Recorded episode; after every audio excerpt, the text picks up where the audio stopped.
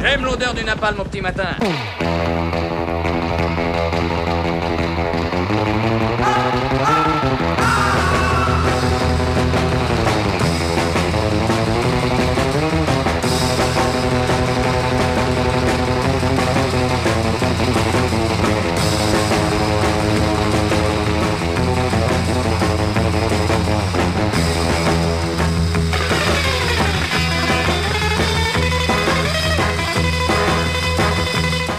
Ils sont en train de rentrer, ils sont déjà là, plusieurs dizaines d'hommes et de femmes, une petite centaine d'enfants, les uns en prison, une petite minorité, les autres sous surveillance, au pointage, mais libres tout de même.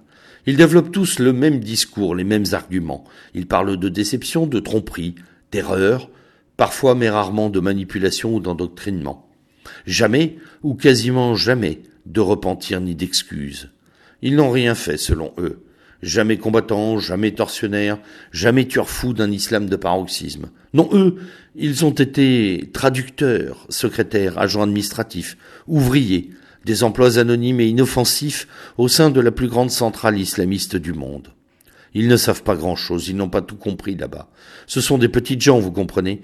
Ils racontent leur peur dans les bombardements à Alep, la traque des Kurdes, des soldats irakiens ou de ceux de Bachar. Oui, vraiment, ils ont eu très peur. Ils sont traumatisés parce que eux aussi sont victimes en quelque sorte, vous savez. Maintenant, ils veulent qu'on leur fiche la paix, qu'on les laisse tranquilles. Ils aspirent à une vie paisible chez eux, selon leur dire. Ils veulent se reconstruire et envisager l'avenir sous un autre angle. Ils souhaitent une seconde chance, un nouveau départ.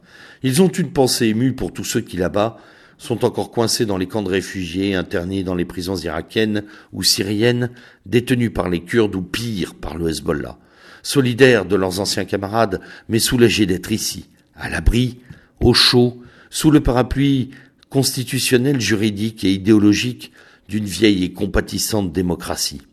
Ah, on a beau dire, on a beau les vomir en manifestation à Raqqa, c'est quand même confortable cette mièvrerie, cette culture de l'excuse, cette irresponsabilité perpétuelle. C'est maintenant que l'on en mesure l'utilité et l'imbécilité. Parfois ils en rient, entre eux. Parfois ils ont encore du mal à croire qu'ils sont rentrés presque comme ça, que personne ne les a menacés, que personne ne leur a collé une balle dans la tête, que personne ne les ait lynchés.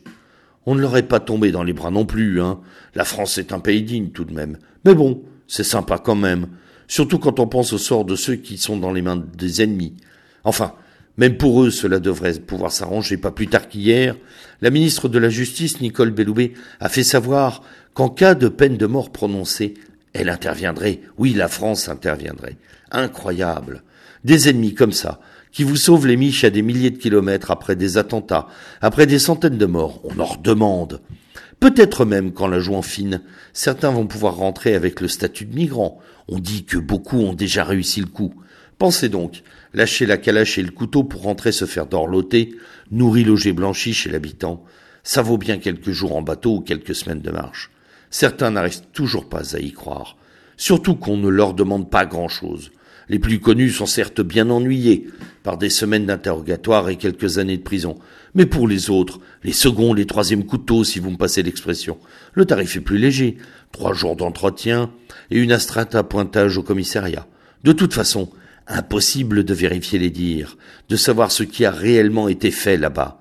Rarement l'horreur tient des registres détaillés des agissements individuels. Déradicalisés Bien sûr, voyons, puisqu'on est là, puisqu'on est rentré, puisqu'on n'est plus des méchants. Euh, couper la barbe Enlever le niqab Comme vous y allez, c'est un peu rapide. Il faut se réacclimater. Et puis finalement, ces vêtements, cette pilosité, c'est très saillant. Et puis, on n'a pas oublié, vous savez, on connaît nos classiques. Droit à la différence, pas d'amalgame, c'est pas ça l'islam. On le sait, on en vient de l'islam. Voilà. On en attend 5000 comme ça dans toute l'Europe selon le ministre de l'Intérieur de Belgique. Et au moins 500 en France. Minimum. Qui vont entrer comme ça, pépère, dans une France occupée par la baisse de 10 km heure de la vitesse sur les routes, par la baisse du prix du Nutella, ou la grossesse de Beyoncé. Heureux comme un vétéran du djihad en France. Faudra pas venir se plaindre après. Bonne semaine.